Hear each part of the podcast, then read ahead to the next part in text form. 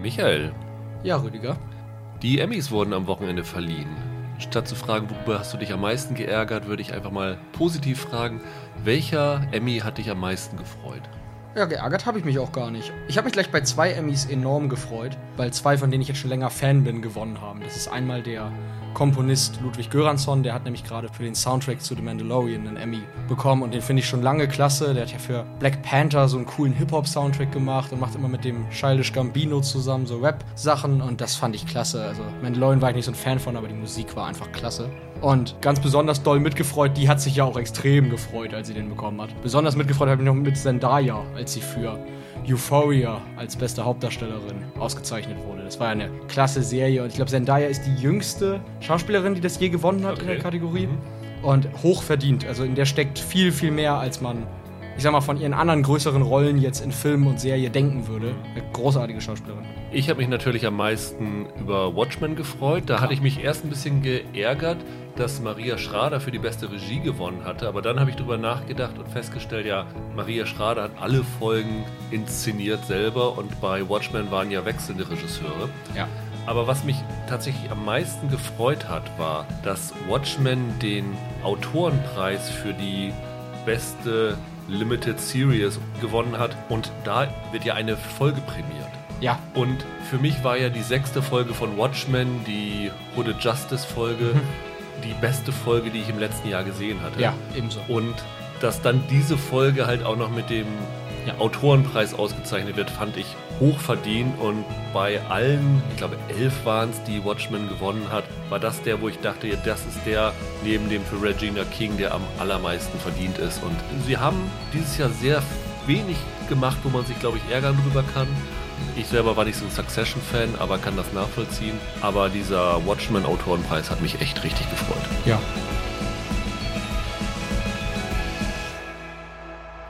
Hallo und herzlich willkommen zu einer neuen Ausgabe von Serienweise. Mein Name ist Rüdiger Meier und ich begrüße ganz herzlich Michael Hille. Hallo. Ja, wie immer, wenn ich, wenn ich Michael zu Gast habe, kann ich dann wieder schön sagen, es geht heute um etwas jüngeren Stoff, weil er ja unser Ehrenteenager ist. Ein bisschen bist du schon rausgewachsen, aber gefühlt bist du es immer noch. Ja, äh, hier drin. Genau. er hat gerade auf Harley Quinn gezeigt. So. richtig, richtig. Harley Quinn T-Shirt an. Und ja, wir wollen heute über zwei Teenager-Serien sprechen ähm, oder ehemalige Teenager-Serien. Zuerst wollen wir über Veronica Mars, die vierte Staffel, sprechen, die heute bei Join Plus läuft. Join Plus ist, glaube ich, ein Anbieter, den wir noch nie hier hatten. Äh, Ich auf, in meiner Top 1 von den besten Serien des Ah, What We Do in the What We Shadows Do in the läuft auch, Shadows. genau. Ist eine Ja. Join Plus Serie, ja, genau. Also so ein paar Sachen sind da schon ganz interessant. Und das andere ist, ja, ich hatte letzte Woche gesagt, dass wir gerne von den Hörern auch Wünsche entgegennehmen, worüber man reden sollte. Und äh, tatsächlich wurde mir nahegelegt, mir doch mal bei Netflix Teenage Bounty Hunters anzuschauen. An dieser Stelle viele Grüße an Julia, die das äh, vorgeschlagen hat. Und ja, dem sind wir nachgekommen und ich fand, das passt ganz gut zu Veronica Mars. Ja. Und ist seit längerer Zeit, also wenn man durch die Netflix-Charts guckt, taucht es immer mal wieder in den Top 10 auf. Und so richtig drüber geredet und geschrieben ist da noch nicht wirklich viel. Von daher finde ich, ist es ganz gut, wenn wir da jetzt mal im Anschluss kurz drüber reden, ob es gut ist, was daran gut ist und was auch nicht. Ich denke auch. Aber beginnen wollen wir mit Veronica Mars. Die vierte Staffel startet bei Join Plus. Ich bin mir nicht ganz sicher, ob die ersten drei damit auch kommen. Ich glaube nämlich nicht. Ich glaube, das ist tatsächlich exklusiv dieses Hulu-Revival, das dort kommt. Die ersten drei Staffeln sind, glaube ich, momentan nirgendwo streambar. Das ist ja absurd, okay. Aber sie gibt es auf DVD. Ja. Ich habe sie hier auch bei mir um die Ecke gleich stehen. Denn ich bin tatsächlich ein Marshmallow, wie sich die Ja. Fans von Veronica Mars nennen. Damals lief die, lass mich lügen, ich glaube im ZDF sogar, Ach Gott. als die gestartet ist. Und ich war wirklich vom Anfang an angetan. Also es geht ja um eine Privatdetektivin, gespielt von Kristen Bell, die damals selber keine Teenagerin war, so wie du jetzt auch, aber gefühlt immer noch als Teenagerin durchging, die in einen ja, mysteriösen Fall reingeraten ist, weil ihre beste Freundin gestorben ist und dann wurde es über die Dauer der ersten Staffel dieser einzelne Fall erklärt, was damals 2004 tatsächlich noch relativ ungewöhnlich war. Das hat es besonders gemacht. Dann hatte sie so ein Noir-Feel Ja, dabei, ja, in der Tat. was ich auch sehr, sehr ansprechend finde immer. Also ich bin zum Beispiel ein Riesenfan von diesem Film Brick mit äh, Joseph Gordon-Levitt gewesen. Ja, ja, ja, der kam ja auch kurz, auch in der Zeit, 2020, 2005 oder so? Genau, so um, um, die, um den Dreh rum. Ja. Und das war zu der Zeit gerade was, was mich irgendwie angesprochen hat. Und ich fand Kristen Bell super klasse in der Rolle. Und das ist so ein kleiner Kulthit damals geworden, kann man sagen. Die lief in den USA bei UPN, glaube ich, hieß es damals noch am Anfang. Ist dann später zu The CW gewechselt, dem Sender, wo jetzt ja auch Riverdale und sowas läuft. Ja, Und die hatten halt nicht so einen großen Quotendruck und konnten da ein bisschen machen, was sie wollen und hatten dann drei Staffeln gemacht und das war tatsächlich auch noch eine Staffellänge, wie man es früher vom Fernsehen kannte. Also das waren keine kurzen Staffeln, sondern 22 Folgen. Genau. Und es war schon bemerkenswert, dass die Serie es damals geschafft hat, die Spannung über diese Zeitraum gut zu halten und eine tolle Geschichte mit klugen Wendungen zu machen und wirklich faszinierenden Charakteren bis in die Nebenrollen. Ja, überhaupt. Also du hast jetzt zwar Brick erwähnt, aber ich glaube allgemein diese Vermischung aus, ich sag mal, Highschool oder, oder Teenie-Serie mit Film Noir und Krimi, die war, das war recht, recht, recht neu einfach für sich. Oder es gab so in der, in der Mischung nicht. Also Brick fällt einem halt ein, Ja. aber ansonsten so ein großes Vorgängermodell, das jetzt wirklich so auch in dem Stil Highschool mit Film Noir mischt, ist, glaube ich, ist, glaube ich, was Neues auch wirklich gewesen. Hast du das damals gesehen? Äh, Damals noch nicht. Äh, da war ich zu jung für. Ja. Aber ich hab's. Oh Gottes Willen. Ich habe irgendwann mal bin ich auf den Film gestoßen. Es gab dann ja einen Film. Genau. Auf den bin ich gestoßen und habe das, habe den nach wenigen Minuten abgebrochen und gesagt, ich gucke erst die Serie. Ja. Und dann habe ich das geguckt. Das ist also, weiß ich nicht, 2014, 2015. Ja, ja, es gewesen. kommt so hin, ja. Da müsste ich ungefähr die Serie gesehen haben. Und mir hatte die richtig gut gefallen. Ich muss aber sagen, dass ich da am Anfang ein bisschen schwer reingekommen bin. Irgendwie diese so. Ich, ich weiß gar nicht, woran es genau lag. Ich weiß nicht, ob es die Optik war. Ich, ich kann es gar nicht so sagen. Aber äh, Kristen Bell und Enrico Colantoni, Genau, er heißt. ihren Vater spielt, Keith Mars. Ich bin halt vor allem durch Enrico Colantoni war ich halt gehuckt, wenn wer hier öfter hört, ich bin ein riesen Person of Interest Fan und da hat er auch eine tragende Okay. Rolle als einer der als ein Mafia Gangster und das war natürlich das war halt klasse den in einer ganz anderen Rolle zu sehen. Ich habe das auch recht schnell damals weggeguckt. Ich glaube, das habe ich in wenigen in wenigen Wochen habe ich die drei Staffeln gesehen. Ja, das hat irgendwie einen Nerv getroffen bei Ja. mir. Also es war genau das, was ich zu dem Zeitpunkt irgendwie was irgendwie passte an der in der Situation, Mhm. in der ich da gerade war. Du hast ja den Film erwähnt, den sie Ja. danach geschossen haben, nachdem die Serie eingestellt worden ist. Und nicht nur die Fans das wollten, sondern auch die Stars selber in jedem äh, Interview nicht müde geworden sind zu sagen, wie toll ihnen das damals gefallen hat, was das für eine besondere Arbeitsatmosphäre war, wie dieses Zusammenspiel mit Rob Thomas war, der die Serie erfunden hat. Und äh, sie wollten unbedingt wieder zurückkehren und dann hat es ja eine Kickstarter-Kampagne gegeben. Genau, der ist glaube Äh, ich so finanziert worden der Film. Das war, glaube ich, das erste Mal, dass so richtig ein größerer Film Ja. mit Kickstarter finanziert worden ist. Danach haben das noch viele andere versucht. Und er hat damals auch den Finanzierungsrekord bei Kickstarter, glaube ich, gebrochen für eine kurze Zeit. Die wollten 2 Millionen Dollar haben. Am Ende waren es, glaube ich, so um die 5 Millionen, die zusammengekommen sind. 50 Dollar davon stammten von äh, mir. Ach, Ja. okay. Ich habe noch so ein schönes Veronica Mars T-Shirt als Finanzierprämie bekommen. Das hat man die- bekommen. Und die DVD, genau. Ach was, das heißt, dann haben sie, konnten sie ja nur 10 Dollar in den Film stecken, mussten das T-Shirt davon noch. Ja, genau. Aber Ja. siehst mal, was für eine Gewinnmarge bei T-Shirts drin ist. Sieh's mal an, ey.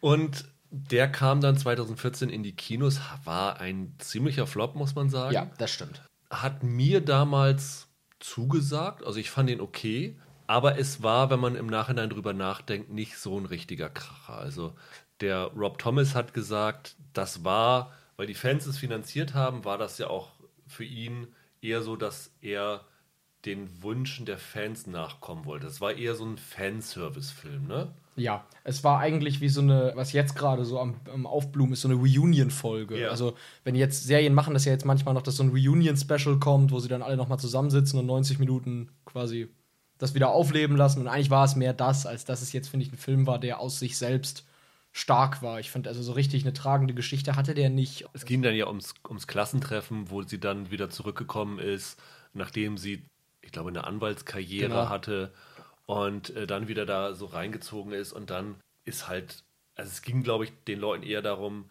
sie und Logan, das war ja einer von den beiden äh, Typen, die sich um sie im Laufe der Serie beworben hatten und der dann so der Fanliebling geworden ist. Also die endgültig zusammenzubringen als Paar, also sie auch mit ihrem Vater wieder zusammenzubringen, dass sie quasi aus ihrer Anwaltskarriere zurückkehrt und dann wieder genau. sozusagen mit ihm ein, ein Büro eröffnet. Ja, eine das, Detektei wieder. Ja, das war so ein. Du, du, hast das halt geguckt und jetzt in meinem Fall, ich habe es halt direkt danach geguckt, dadurch war der Effekt natürlich nicht da, aber an und für ja. sich hast du das halt geguckt und dich gefreut, dass die alle mal wieder für 90 genau. Minuten zusammen, aber du hast es dann direkt danach wieder vergessen. Es genau. war wirklich nur so ein, so ein, Geschenk an die Fans, aber nichts Dolles. War so eine heile Welt. Ja. So ein heile Weltfilm. So kann man es sagen. Ja. Und dann hat irgendwann Hulu, glaube ich, die ersten drei Staffeln der Serie in den USA bei sich geholt.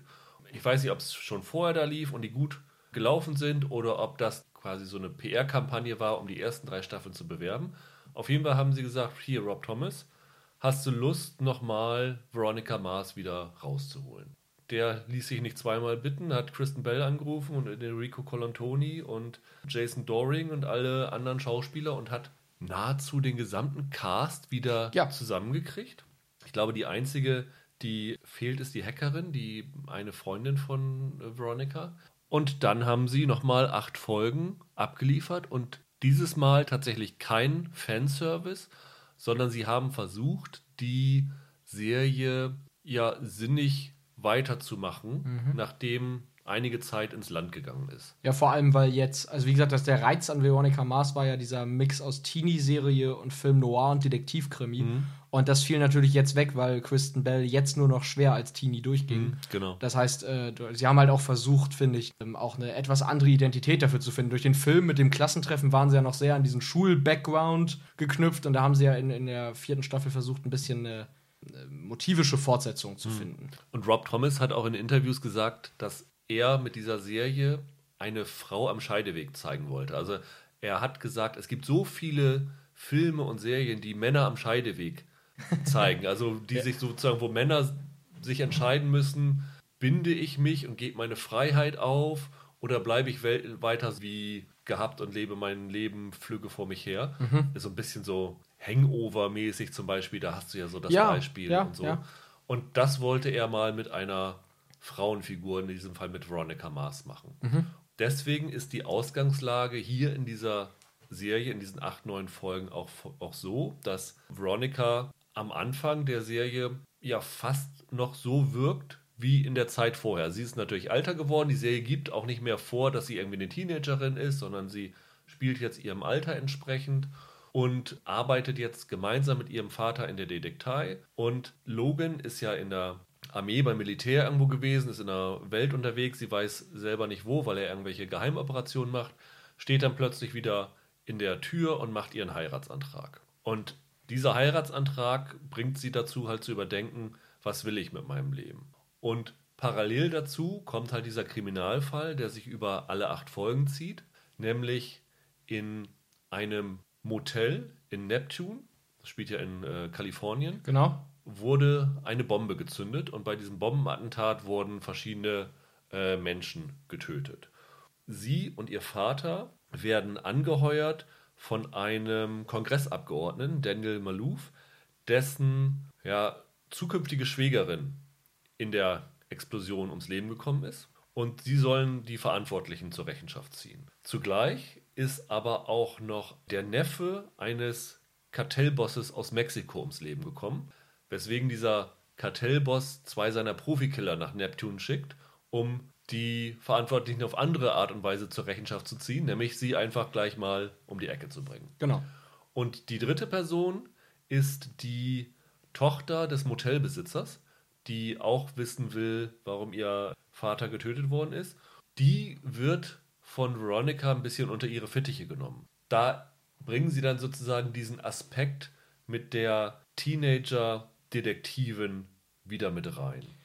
Genau, oder versuchen zumindest irgendwie diese, ich sag mal, vorlaute Naivität beizubehalten, die Veronica früher hatte. Also das jugendliche Element zumindest, ja. Und dann kommt noch hinzu, dass ein True Crime-Fan, der gespielt wird von Patton Oswald, dem, dem Komiker, ja. der ja, das ist ja ganz interessant, dessen Frau die jetzt leider dann äh, äh, vor kurzem oder vor ein paar Jahren verstorben ist, die ja einen True Crime Roman geschrieben hat. Der spielt hier so, so einen True Crime Fan, der äh, mit einer Gruppe von so ja Krimi-Enthusiasten auch versucht, diesen Fall zu lösen. Ja. Und natürlich ist auch die Polizei auf der Spur. Es kommt nachher noch das FBI da rein. Also jede Menge Figuren werden hier in diesem Kosmos zusammengeworfen und kollidieren über dieses Bombenattentat. Das ist grob die Story, die über diese acht Folgen abläuft.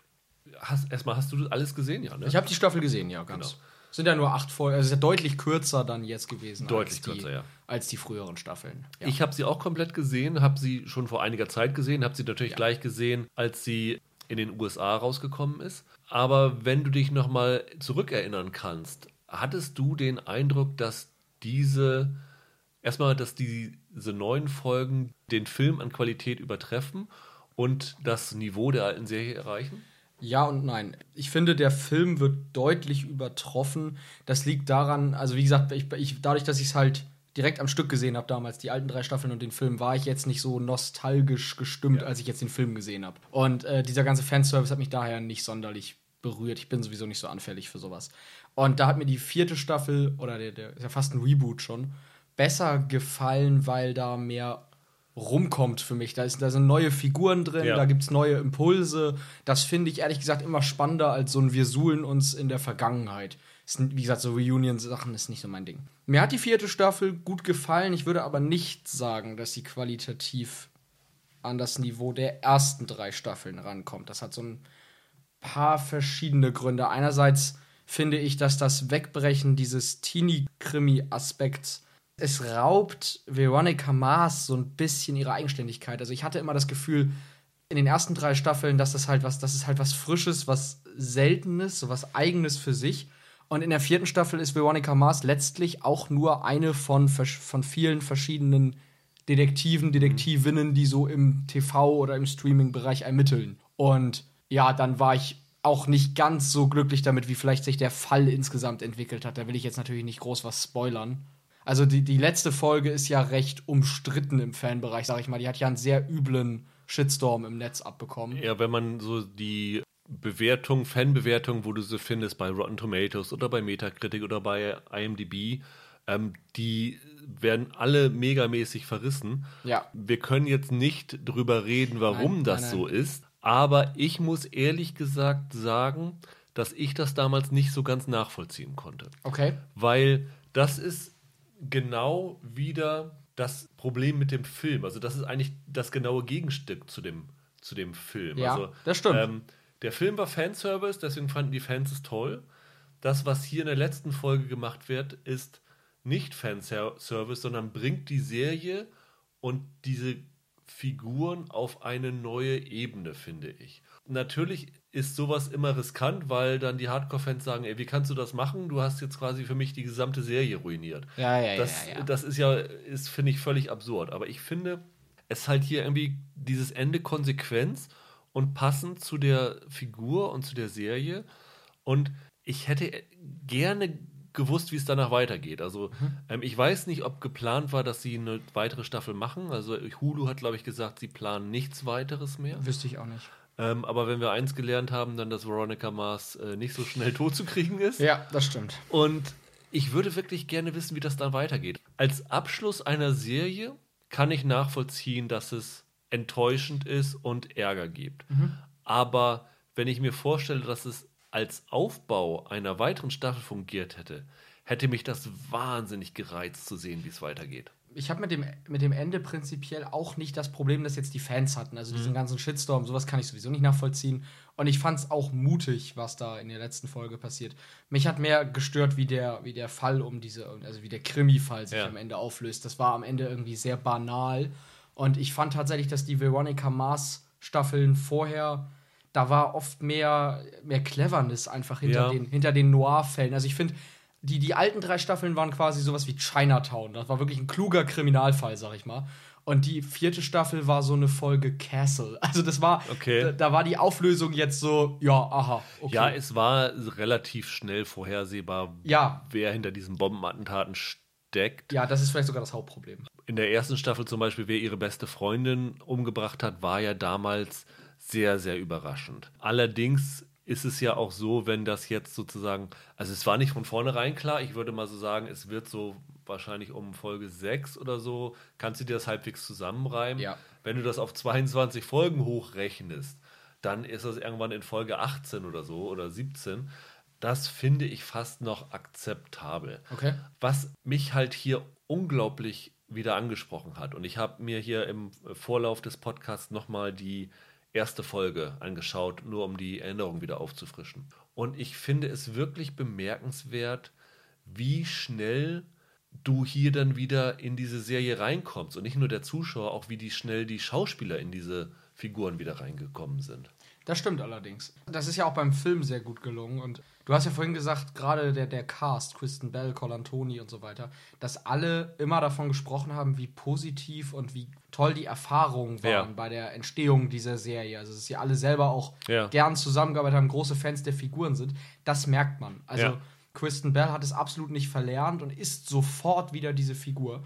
Und was der neuen Staffel am allerbesten gelingt, ist, wie glaubhaft die Figuren quasi weiterentwickelt wurden. Die, der Charakter, der sie jetzt ist, passt perfekt dazu, wie ich mir vorstelle, wie, der, wie die Figur aus den Ja. alten Staffeln sich entwickelt hätte. Ich muss im Kopf überhaupt keinen Sprung machen, um mir vorzustellen, ach, das blonde Mädchen von damals ist jetzt diese Person. Und das finde ich, das finde ich ist eine große Stärke, weil das bei späten Fortsetzungen schwierig ist. Entweder bleibt man da so in alten Charakterzügen hängen oder die Figur passt gar nicht mehr zueinander. Und das ist hier perfekt gelungen, finde Ja. ich, im Writing, bei allen Figuren, die wieder auftauchen. Das erste, was wir in der Serie sehen, ist, glaube ich, dass sie zu einem, einem Fall gerufen wird, wo eine, eine Frau von ihrem in Trennung lebenden Mann oder Freund oder so gestalkt wird. Ja, und, und ja, Veronica ja, ist dann in dem Haus und findet die ganzen Kameras. Und diese ganze Art und Weise, wie sie mit dieser anderen Figur umgeht und mit welchen Sprüchen und Dialogen und welchem, welchem Witz und Sarkasmus und äh, allem drum und dran, wie sie dann agiert, das ist so absolut Veronica Mars, die alte Serie. Das ist, ist so grandios. Das hat zum Beispiel der Film auch nicht wirklich geschafft, diesen klugen Dialogwitz rüberzubringen. Ja, das stimmt allerdings. Und das schafft die Serie hier perfekt. Und nach diesem ersten Fall, den sie dann auch auf sehr amüsante Weise, und es geht halt wirklich nur darum, um zu zeigen, so das ist diese Figur. Das wird halt in Wenigen Minuten. wenigen Minuten wieder aufgebracht. Und dann kommt sie zurück und unterhält sich in der Detektei mit ihrem Vater. Und diese Dynamik zwischen Colantoni und Kristen Bell, das ist, erstmal ist es eine Vater-Kind-Dynamik, die ich selten irgendwo gesehen habe. Ich Ja. könnt, kann mich an nichts Vergleichbares erinnern, wie die beiden miteinander umgehen. das stimmt. Und es wirkt trotzdem nicht wie eine Drehbuchbeziehung zwischen Eltern und Kindern. Ich weiß, was du meinst. Sondern es wirkt natürlich, es wirkt irgendwie organisch, wie die miteinander umgehen. Die sind halt so, die sind ein bisschen flapsiger und vor allen Dingen erkennst du halt auch, warum Veronica Mars so ist, weil sie das von ihrem Vater übernommen Ja, hat. das stimmt. Und das passt so perfekt zusammen. Die beiden haben auch eine hervorragende Chemie. Also, das hatten sie schon immer, die ja. beiden. Nee, und gen genau wie du sagst, also ich finde, es ist die, der, der vierten Staffel gelingt es sehr gut, diese bekannten Charaktermerkmale zurückzuholen, aber trotzdem hast du halt nicht das Gefühl, Veronica Mars ist immer noch zu 100 Prozent, also als, als wäre die in der Highschool stecken geblieben als Erwachsene. Das ist es halt trotzdem nicht. Also du merkst, dass diese Figuren älter geworden sind, in einigen Aspekten reifer oder vielleicht auch nicht. Aber wie gesagt, also diese, diese natürlich kommende Entwicklung, die quasi, die wir ja nicht gesehen haben, das, was uns quasi fehlt, da, da diese Leerstellen, die sie aufmachen, die finde ich sehr, sehr gekonnt. Also sehr viel besser als bei anderen späten Ja. Fortsetzungen, die mir so einfallen. Und das zeigt sich halt auch darin, dass Bell und Colantoni, wie du schon gesagt hast, ähm, auch, glaube ich, in, in Realität sich mögen. Also ich habe mal, ja, ich denke schon, ja. ich habe mal Colantoni in Monte Carlo äh, interviewt für diese, ich glaube, kanadische Serie Flashpoint und habe ihn dann auch angesprochen und du merkst irgendwie in so Interviewsituationen, es sagt ja jeder Schauspieler, oh, das war so ein tolles Erlebnis mit dieser Ja, ja. Wir mit waren eine Cast und große, Crew, glückliche genau. Familie. Ja, ja. Aber man merkt es schon, ob das eine routiniert antrainierte Antwort ist Ja. oder ob das organisch kommt. Und das war so absolut glaubwürdig. Also ähm, ich glaube, die waren auch danach noch sehr, sehr viel in Kontakt. Und du siehst es jetzt einfach zum Beispiel auch äh, bei The Good Place. Diese Beziehung zwischen Bell und Ted Danson, auch die, ist, ist nicht echt, gespielt. ja, die ja. sind echt. Und ähm, das sind einfach Menschen, die sich in dieser Serie gefunden haben. Kristen Bell war damals natürlich auch sehr jung, war einer ihrer ersten Jobs. Das war wahrscheinlich auch so eine Ziehvaterbeziehung zwischen den beiden. Und das ist absolut perfekt. Und wann immer die beiden zusammen in, dieser, in diesen neun, acht Folgen sind, ist das großartig. Ja, das ist bei Serien, denke ich, auch das, was man bei Schauspielern sich immer wünscht, ne? dass es tatsächlich auch abseits der Kamera klickt. Also, Ja. weil, weil man merkt es sofort, ob da, ich sag mal, der Funke überspringt, auch in den, in den, in den Leistungen der Schauspieler. Das finde ich bei Veronica Mars halt klasse. Ich denke auch, dass das wahrscheinlich der Hauptgrund ist, warum diese, wie ich erwähnt habe, diese Leerstellen so, so gut funktionieren, weil die Schauspieler diese Figuren nie ganz losgelassen haben. Ich glaube, Ja. weil Rob Thomas immer irgendwie gedanklich auch Veronica Mars im Sinn hatte und überlegt hat, wie hat die sich, was, was, was wäre jetzt eigentlich mit aus der geworden oder so. Und auch weil Kristen Bell, die ja immer so ein Stück von sich selbst, mutmaße ich, in Veronica Mars mit reinbringt, weil die sich auch wahrscheinlich ja, über Jahre, denke ich mal, immer mal wieder damit beschäftigt hat, wie es diese- mit dieser Figur weitergegangen wäre. Und ich glaube, das ist so der Grund, warum das hier so gut funktioniert, weil diese Serie nie ganz weg war, zumindest nicht für die Macher. Genau. Ich muss sagen, das ist aber bei mir schon immer so gewesen. Ähm, es gibt diese Figur von dem äh, Dick Casablancas. Ah, ja, das ist so ein binnerter Typ, so ein sehr abgehobener, der sich für ziemlich witzig hält. Ich fand ihn damals in der Serie schon ziemlich nervig. Aber das ist irgendwie eine, eine Kultfigur gewesen. Es, der hat ja sogar eine eigene Spin-off-Miniserie bekommen. Play It Again, Dick. Ja, Ähm, richtig. Die ich nie gesehen habe, weil mich diese Figur einfach nicht gereizt hat. Das ist einfach so, ne? Wenn du eine Figur in der Serie hast, die du nicht besonders magst, dann ist es wahrscheinlich auch beim Revival so, dass das irgendwie nicht so richtig ankommt. Also, das ist dann wieder was, ich denke, oh, das hätten sie sich sparen können, aber es gehört halt nun mal zur Serie dazu. Das ist tatsächlich für mich dann ein bisschen, bisschen Fanservice. Aber mal abgesehen von den wiederkehrenden Figuren. Also, wie gesagt, wir haben schon gesagt, Jason Doring spielt den Logan Eccles, den, den Freund, der ist wieder mit dabei. Der Max Greenfield als dieser ehemalige Freund von Veronica kommt als FBI-Agent zurück. Den mag ich sehr, sehr gerne, muss ich sagen. Der hat irgendwie eine gewisse Ausstrahlung. Es kommt auch Wallace zurück. Das ist ja ihr, ja, ein bisschen nerdiger Freund gewesen, von, gespielt von Percy Dex, der Dritte, der jetzt mittlerweile ein Lehrer an der Schule ist. Und sie bringen natürlich auch Weevil zurück. Der war ja in der Serie so dieser, dieser nette Gangster, gespielt von äh, Francis Capra.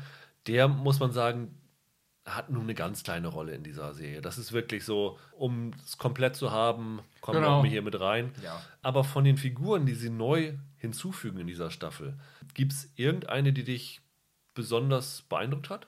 Also einerseits ist, du hast ihn ja schon erwähnt, Patton Oswald ist Ja. natürlich grandios in, die- dieser Rolle, Ja. finde ich. Also das ist, das ist so ein Typ, den ich irgendwie immer gern sehe in irgendwie jedem Quatsch, den der mitmacht.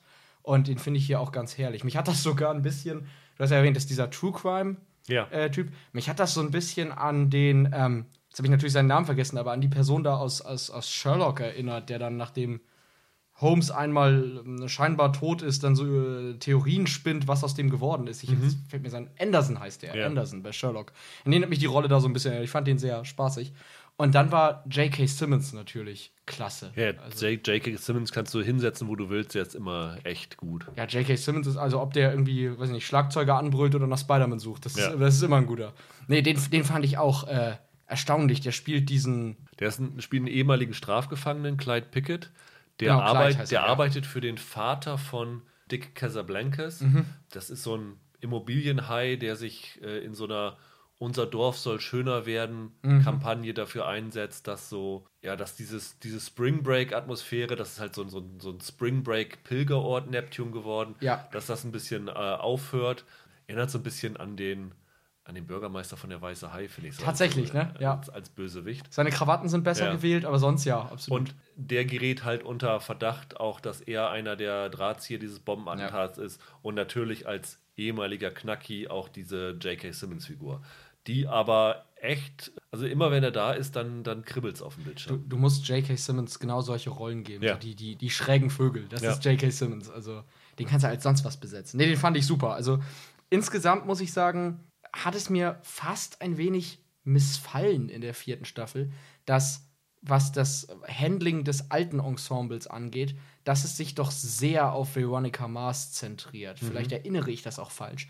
Aber ich fand, sie hat nicht nur die besten Charaktermomente, sondern sie hat auch mit Abstand die meisten. Und ich hatte die ersten drei Staffeln immer mehr als, jetzt nicht direkt eine Ensemble-Serie, aber schon als eine Serie empfunden, bei der alle Figuren gleichwertig irgendwie ihren Part haben. Und ich fand, dass das in der vierten Staffel nicht mehr unbedingt immer gut ausgeglichen Das lag natürlich auch daran, dass da jetzt die neuen Figuren dazugekommen ist und du denen auch was zu tun geben musst.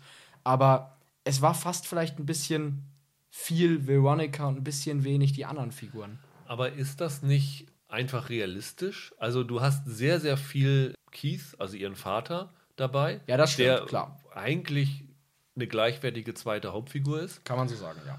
Und wenn man, ich meine, das ist jetzt, weiß ich nicht, 10, 12 Jahre nach der Schulzeit, Mhm. mit den meisten ehemaligen Schulkameraden hat man ja nicht mehr so viel zu tun wie früher. Ne? Also die hat sich jeden Tag, hat die die in der Schule gesehen, hat er viel mit denen zu tun und die sind jetzt immer noch freundschaftlich verbunden. Aber einige haben Familien gegründet und die sind, verstehen sich immer noch gut, die haben sich nicht verkracht, aber sie verbringen einfach nicht mehr so viel Nee, Zeit. Das kann, ich auch, das kann ich auch verstehen. Ich kann auch verstehen, dass man möglichst alle, die man irgendwie kriegen wollte, drin haben wollte. Ja. Aber ich fand immer, wenn eine Figur aufgetaucht ist aus der alten Serie, die dann gar keine allzu große Rolle gespielt hat, war das immer so ein Versprechen, dass das, also an mich, dass diese Figur jetzt noch irgendeine Funktion hat. Und das war halt nicht immer der Fall. Und das fand ich dann schade. Also, weil ich dann dachte, dann hättet ihr diesen Alibi-Auftritt auch weglassen können. Ich brauche Ja. die nicht alle noch mal reingeschmissen bekommen. Das stimmt. Ich weiß nicht, ich fand, da haben sie nicht so ganz die Balance gefunden. Vielleicht hätten da auch zwei Folgen mehr noch gut getan, um da so ein bisschen die mehr einzubinden. Aber gut, sei es drum, ne? Ich glaube, es war vielleicht auch eher so, dass nach dem Motto, wenn ihr dabei sein wollt, haben wir euch gerne dabei. Also wir wollen euch nicht verletzen. Ihr seid immer Teil unserer Familie gewesen, so, sozusagen. Ja, ja. Ähm, also bringen wir euch nochmal unter. Aber ich finde halt diese Erweiterung des Kosmos echt gut gelungen. Also neben den beiden, die du schon erwähnt hast, finde ich auch Kirby Howell Baptiste super. Die spielt die Eigentümerin eines Nachtclubs in Neptune, so, Genau. einer, so einer Bar, wo die ganzen äh, Teenager sich volllaufen lassen. Und das ist eine, die auch durchgreift. Also in der ersten Folge sehen wir irgendwie, wie sich irgend so ein Spacko versucht an einer betrunkenen, äh, einem betrunkenen Mädchen Oh ja. ähm, zu vergreifen oder zumindest für Instagram obszöne Fotos mit ihr zu inszenieren. Ihr platzt dann die Hutschnur und sie schlägt den mal eben kurz zusammen. Und das ist halt so eine, so eine taffe Frau. Und das ist halt nur noch eine tolle zweite Frauenfigur neben, neben Veronica. Und auch da wieder dieses, wir sind eine große Familie. Kirby Howell Baptiste hat auch in The Good Place äh, vorher mitgespielt gehabt. Die hat ja die. Simone gespielt in der zweiten Staffel, glaube ich, in die sich der Shidi verliebt hat. ja. Und ich bin mir ziemlich sicher, dass Bell und die sich so gut verstanden haben, dass sie gesagt hat, hier Rob, hier habe ich eine super Ja. Schauspielerin für diese Rolle und sie darüber gebracht haben. Das heißt, dass dieses, dass diese neuen Figuren auch diesen familiären Kosmos der Serie überhaupt nicht beschädigt haben, sondern da irgendwie genau reinfassten. Das stimmt allerdings. Belle ist ja auch als eine bekannt, die, die gerne auch Kollegen weiterempfiehlt und irgendwie denen äh, äh, Projekte irgendwie an den Mann bringt und so. Ja. Da, ist, das ist, da ist sie ja wirklich bekannt für, auch in Hollywood. Also, ich kann es nur empfehlen. Also, gerade wer die ersten Staffeln mochte, sollte sich die Chance, diese vierte zu sehen, nicht entgehen lassen. Und Join Plus lohnt sich dann auch. Dann könnt ihr hier ähm, What We Do in the Shadows mitgucken. Also, das ist kein rausgeschmissenes Geld. Oder ihr nutzt einfach den Probemonat, wenn ihr schnell seid. Dann könnt ihr ähm, die beiden Serien gucken. The Good Place läuft da auch, die wir hier schon mehrfach empfohlen haben. Also, ja, genau. Ähm, für einen Probemonat ist da doch ein bisschen ähm, was dabei. Ja, ich finde auch. Also man kann das absolut empfehlen. Es, ist, äh, es ergibt, finde ich, nur Sinn, wenn ihr die alten Staffeln gesehen habt. Man kann, Ja. es, man kann es auch so gucken. Es funktioniert eigenständig, ist aber irgendwie witzlos, finde ich. Also das muss man nicht machen. Wie gesagt, ich fand, es war nicht, es war die, die schwächste von den, von den Staffeln, aber das war eine deutlich gelungenere Fortsetzung, als man es erwarten würde für eine so späte Reunion-Staffel. Ja. Und ich, ich, war, ich war da sehr zufrieden mit insgesamt. Auch. Und wie gesagt, die ersten drei Staffeln gibt es leider nirgendwo zum Streamen, aber es gibt sie als Komplettbox für, glaube ich, unter 30 Euro. Also Ach, okay, ähm, ja. das ist äh, vollkommen in Ordnung. Ja. Da hat man jede Menge Spaß bei. Also wer jetzt Total. noch irgendwie durch Corona, Corona alles weggeguckt hat ähm, und noch was braucht, wer Veronica Mars noch nicht kennt, unbedingt nachholen. Und dann lass uns übergehen zu Teenage Bounty Hunters. Was für ein Titel. Was für ein Titel. Oder? Ich Äh, finde, es ist so ein. Als ich die Titel Das- schon gelesen habe, das- ich geil. Der, der Titel ist Snakes on a Plane. Es ist genau das gleiche. Es ist ein, ein selbsterklärender Titel, über den man nicht viel sagen muss. Aber der Titel ist gleichzeitig auch so simpel, dass es mich erstmal nicht gereizt hat, das anzugucken. Ja, mag sein. Ah, Ich weiß nicht, ich, ich stehe auf solche. Das hat so einen Pulp. Ich finde, der Titel hat so einen Pulp. Du liest das und denkst, ah geil, Teenage Bounty, Bounty Hunters. Das weiß ich nicht. Ich gleich Lust, da mal mir zumindest einen Trailer von anzugucken. Die läuft schon seit über einem Monat bei Netflix, ist glaube ich am 14. August gestartet, ohne viel Tamtam. Ganz interessant ist, dass Genji Cohn zumindest als Produzentin dabei äh, fungiert, die ja auch hinter Orange is the New Black gesteckt hat. Und ja, wie gesagt, wir haben ja schon gesagt, der Titel ist eigentlich selbsterklärend, also eigentlich muss man nicht viel, viel sagen, aber es geht halt um ein Schwesternpaar, Sterling Wesley, gespielt von Maddie Phillips, und Blair Wesley, gespielt von Angelica Beth Fellini. Und die sind in Atlanta, wo das Ganze spielt, unterwegs und haben versehentlich einen Autounfall. Ja. Und dieser Autounfall passiert mit einem, der auf der Flucht ist vor einem Kopfgeldjäger. Die beiden stellen diesen Typen, schaffen es irgendwie, den unter Kontrolle zu bringen. Genau. Und dieser Kopfgeldjäger Bowser, gespielt von Kadim Hardison, hält die beiden auch für Kopfgeldjäger, die es jetzt geschafft haben, ihm sein Kopfgeld vor der Nase wegzuschnappen. so ist es. Und er bietet ihnen an, ja, okay, wir, wir teilen hier das Kopfgeld, das auf den ausgesetzt ist. Und weil das Auto Schrott ist, oder zumindest nicht, nicht Vollschrott, aber zumindest ein recht großer Schaden an dem Auto Ja, ist, ein paar tausend Dollar sind das bestimmt. ich glaube 5000 oder so. 5000 sind ja. es, glaube ich. Ja, kann sein. Haben sie das dringende Bedürfnis, etwas Geld zu verdienen und beschließen dann einfach, sie steigen in dieses Kopfgeld-Business von dem Bowser ein und die bilden dann so ein ungewöhnliches Dreierteam, das ja fast in jeder Folge einen neuen Fall zu erledigen hat.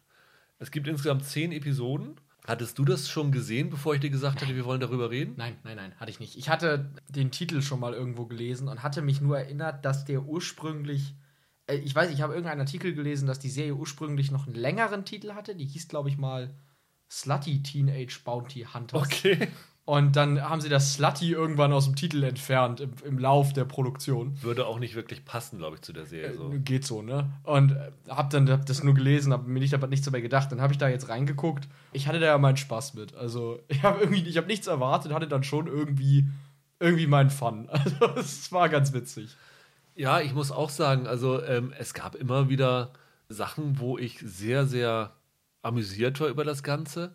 Was ich im Nachhinein so gedacht habe, ist, dass mir die Folgen ein bisschen lang waren. Das stimmt. Also ja. ähm, für diese Prämisse hätte es, glaube ich, gereicht, so um die halbstündige Folgen zu haben. Die hier sind alle so 40 bis, ich glaube, fast an die Stunde ran. Das ist teilweise ein bisschen viel. Und das ist auch, glaube ich, meine größte Kritik an der Serie, dass ich das Gefühl habe, dass die Serie sich irgendwie nicht weiterentwickelt. Dass jede Folge nach dem gleichen Motto fungiert, ne? Ja, das, das stimmt. Also, es, es, naja, es ist halt eine Teenie-Serie. Also, Ja. ich meine, das ist, das, ist, das ist so ein bisschen in der Natur der Sache, ne? Ja, die Figuren entwickeln sich nicht so ganz groß weiter. Ich muss aber sagen, ich fand jetzt bei der Pilotfolge war ich echt gehuckt, weil ich dachte, das ist irgendwie, das ist sehr frech. Also, Ja.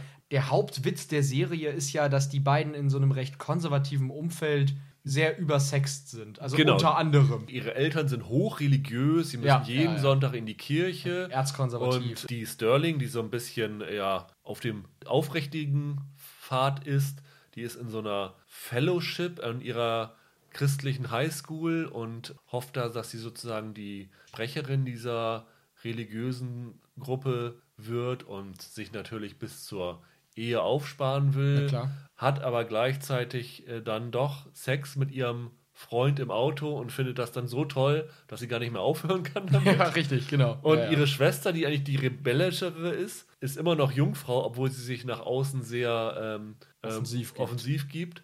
Und ähm, die haben halt eine ganz interessante Dyna Dynamik zusammen. Aber halt auch dieses, dieses Aufeinanderprallen von diesem äh, fundamental christlichen, nicht ganz, aber schon diesem Sehr, sehr, sehr sehr hochchristlichen Milieu und dann einerseits diesem Bounty Hunter Milieu und dann diesem, wie du schon sagst, diesen sexualisierten Teenagern. Mhm. Das ist ganz lustig und über die verschiedenen Fälle werden halt in diese sehr konservative und vermeintlich aufrechte Gesellschaft immer mehr Löcher. Ja, ich fand sogar fast, wenn wir jetzt schon dabei sind, mir hat der ganze sexualisierte Humor fast noch mehr gefallen als die ganze Bounty Hunter Nummer, lustigerweise. Also auch das war, das war witzig, aber ich, ich fand eigentlich diese andere Humorschiene, da habe ich fast noch mehr draus, draus ziehen können, weil ich fand, das hat ja in den letzten Jahren ist das ja so eine kleine Trendbewegung, nachdem du gefühlt jahrzehntelang in diesen ganzen Teenie-Komödien von, weiß ich nicht, Ferris macht blau oder wie das heißt, bis hin zu American Pie, immer die hormongesteuerten Teenie-Jungs hattest, die da irgendwie ihre, ihre Erfahrungen und ihre Vorstellungen haben, dass sich das jetzt mal so ein bisschen dreht und man das mal aus weiblicher Perspektive sieht. Also du hattest jetzt diesen von Olivia Wilde, dieser Booksmart oder wie der hieß, der Film, der ja. sehr, sehr witzig war. Du hattest Lady Bird, der sogar bei den Oscars sehr gut lief. Und jetzt halt diese Serie. Ich finde das sehr, ich fand das sehr erfrischend irgendwie. Ich meine, da, da, sind ja, da sind einige Sprüche gefallen, die fand ich absolut super. Ich weiß noch, als die, ich glaube, das ist in der Pilotfolge oder so, als sie irgendwie zu ihrer, zu ihrer Schwester da sagt, I can't control myself now, I'm horny. Und die andere ja. sagt, yeah, but everything makes you horny. Ja. Das, das, fand ich schon sehr witzig. Also, ich weiß nicht, das, das war für mich fast das, der positivste Aspekt an der Serie, weil diese Bounty Hunter-Nummer sich dann doch tendenziell schnell wiederholt. Ja. Es, es, ist witzig, aber da kommt nicht viel Neues. Wenn du drei Folgen gesehen hast, kennst du auch schon die anderen sieben. Das ist so ein bisschen das Problem. Und das gleiche, finde ich, ist das Problem mit einem Erzählgimmick, den sie sich ausgedacht haben. Nämlich die beiden Mädels das soll so ein bisschen symbolisieren, dass die seit dem Uterus unzertrennbar sind, ähm, können ja fast telepathisch kommunizieren. Also es gibt dann so eine Szene, dann wird das Bild irgendwie so, so leicht verfremdet und dann unterhalten die sich, ohne dass die anderen das mitbekommen. Ja. Also es soll quasi einen Gedankenaustausch symbolisieren. Mhm. Und das ist beim ersten Mal sehr lustig. Beim zweiten Mal ist es auch noch okay. Ja, aber wenn du es das, das vierte oder fünfte ja. Mal siehst, dann denkst du, okay, das ist jetzt vielleicht ein bisschen übertrieben, dass sie das ständig da, macht. Das sind so Sachen, die einfach automatisch rausfliegen würden, wenn du die Folgen nur auf eine halbe Stunde ja. ansetzt. Die Serie tut sich keinen Gefallen damit, dass ihre Folgen alle Überlänge haben. Also gemessen am Genre einfach Überlänge haben. Ich finde, das hätte nicht unbedingt sein müssen. Also du kannst einfach schneller und zackiger schreiben und inszenieren. Das, das wäre schon, wär schon gut. Und es ist neben dieser Bounty Hunter-Geschichte, also neben diesem Krimi-Plot, was echt also als Krimi geht das Ganze nicht durch. Dafür ist es viel zu leicht erzählt und die ja. Fälle sind auch wirklich banal, was sie da machen müssen im Grunde. Da kommen dann ganz lustige Sachen bei raus, aber es ist eine Highschool-Komödie im Kern. Im tiefen Kern ist es eine Highschool-Komödie. Und das, finde ich, machen sie dann wiederum ganz gut. Also sie bringen da so ein paar interessante Figuren rein. Zum Beispiel die April, gespielt von Devin Hales, die die, die Sterling versucht auszustechen um diese Anführerschaft in dieser Fellowship. Die ist erstmal super nervig, mhm. irgendwie dann aber auch trotzdem sympathisch. Ja. Und mit dieser Figur passiert noch eine ganz interessante Wendung im Lauf dieser Serie. Ja. Also, was so die Beziehungen in den Figuren untereinander angeht, da entwickelt sich die Serie schon weiter. Also ich finde halt in der Erzählweise tritt sie ein bisschen auf der Stelle, aber die Figuren bringt sie dann schon voran. Kommt auf die Figuren dann teilweise auch mehr so in homöopathischer Dosis. Ja. Also ich finde jetzt die Dynamik zwischen den zwei Schwestern, da passiert nicht viel. Das bleibt eigentlich im Kern immer so ein One-Trick-Pony, finde mhm. ich, diese ganze. Sie funktioniert ja auch, ist ja jetzt nicht das Problem. Aber ja, ich, ich finde tatsächlich, was du eben gesagt hast, ist ein guter Punkt. Die Serie ist gewissermaßen ein, also die Antithese zu Veronica Mars, weil Veronica Mars ist eine Highschool-Serie, die ich genretechnisch eher als Krimi ja. bezeichnen würde, aber an der Highschool. Ja. Und das hier ist eher das Gegenteil. Das ist eine Highschool-Serie, in der nebenbei ein Krimi läuft. Also das genau andersrum. Die, ja. die, der, der Fokus liegt auf dem anderen Genre. Ja, also das hier ist wirklich mehr Komödie. Ja. Und das andere, Veronica Mars, ist mehr Krimi. Deswegen macht es halt, was wir eben schon gesagt haben, auch mehr Sinn, dass die Veronica Mars-Folgen 45 Minuten sind. Und es würde hier Sinn machen, das Ganze auf eine halbe Stunde zu, zu machen. Weil wir haben sehr, sehr viele Serien gehabt zuletzt. Russian Doll oder dieses Undone, die nicht per se nur Komödien sind, aber von der Erzählart halt in Halbstundenformaten viel, viel besser funktionieren. Und das hätte ich mir hier echt, echt gewünscht, weil diese Schmunzler, die du alle hier fünf Minuten hast, wären bei einer komprimierteren Erzählweise zu größeren Lachern geworden. Ich glaube auch. Also ist jetzt natürlich nicht vergleichbar, weil ein bisschen anderes Genre, aber zum Beispiel Barry ist ja, ja. auch eine Serie, die Drama und Comedy, die beides hat, also die Drama- und Comedy-Elemente hat. Und da sind die Folgen auch nur halbstündig. Ja. Und es, du bist einfach auch, denke ich, als Autor eher gezwungen zu komprimieren, Spannungsszenen zu komprimieren und deine Comedy-Stellen müssen halt richtig zünden. Und ich denke, dadurch würde sich viel Leerlauf, den die Folgen dann leider manchmal haben, von selber lösen. Gerade so in Erzählmustern. Hast du das Gefühl, du guckst eigentlich immer dieselben zwei Folgen. Das ist ein bisschen, bisschen unschön. Das könnte man einfach tighter sich zusammenstellen. Ja. Ähm, ich fand übrigens diesen Bowser sehr, sehr lustig gespielt. Der ist super. Der äh, wird ja gespielt von Kadim Hardison, der, glaube ich, in einem Spin-off von Die Cosby Show mitgespielt hatte, Was? wenn ich mich recht entsinne. ja, ja, das hieß A Different World damals. Da war er noch sehr jung. Ich glaube, in den 80ern, 90ern lief das. College-Fieber auf Deutsch. Und war dann zuletzt in dieser, ich weiß nicht, hast du diese Serie Black Monday gesehen mit Don Cheadle? Nee. Diese, diese Börsianer-Geschichte. Nee, die kenne ich nicht. Da war er auch noch dabei. Ähm, aber das ist eher einer, der bisher so ein bisschen unterm Radar war. Und ich fand den super unterhaltsam. Was mir halt so gefällt an dieser Figur ist, das ist ein Sympath, so ein Knuddelbär auf der einen Seite, aber anderen Seite ist er halt auch sehr ungeduldig. Und wenn er dann irgendwann genervt ist von diesen beiden ultra anstrengenden Teenagern, ist das so ein bisschen ja wie, wie Eltern, die sich ja, über ihre ja, pubertierenden Teenager aufregen. Und der ist immer so kurz vor, vor der Explosion, hält sich aber mal zurück. Und äh, ich finde, der macht das perfekt. Ja, das, das war fast, obwohl ich jetzt alterstechnisch, obwohl das nicht erwarten würde, das war fast meine Identifikationsperson. weil ich dann auch immer dachte, ich so, boah, wenn ich der wäre, ey, ich, mir würde das bis hier stehen, das Wasser. Also genau. ich wäre komplett am Eskalieren, dafür bleibt er dann noch ruhig. Ja. Also ja, das fand ich auch super. Und, und das ist halt auch ein bisschen das Problem, ein anderes Problem, warum die Folgen zu lang sind. Die Mädels können halt extrem anstrengend sein in ihrer Art, ne? Ja, absolut. Und äh, so Gossip Girl anstrengend. Ja, mäßig. ja. Und äh, deswegen ging es mir auch so, obwohl es eigentlich eine Serie ist, die fürs Bingen gemacht ist, dass ich das tatsächlich auch nur in Dosen gucken konnte. Also ähm, mehr als drei Folgen nacheinander. Da waren sie mir ein bisschen zu anstrengend. Da musste ich mal zwei Tage Pause machen und mhm. dann, dann mal weiter gucken, weil diese Art ist schon äh, ja. sehr mädchenhaft. Ja, das stimmt. Jetzt haben wir es übrigens podcastbedingt ja mit Veronica Mars so in Bezug gestellt. Oder ich habe ja eben noch Booksmart und so erwähnt. Ich finde, es gibt noch eine andere Referenzserie, die man hier nennen muss, auch wenn das qualitativ vielleicht nicht ganz hinhaut. Und zwar Buffy.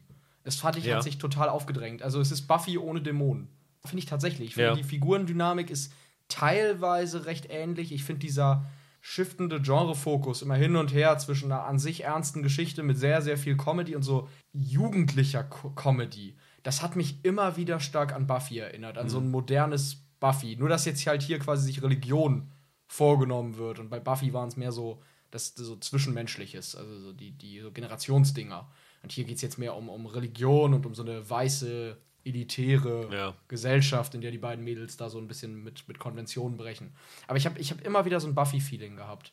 Ja, bei Buffy sind die Monster ja quasi ein Ausdruck für Pubertät. Genau. Das ist, das ist hier nicht so.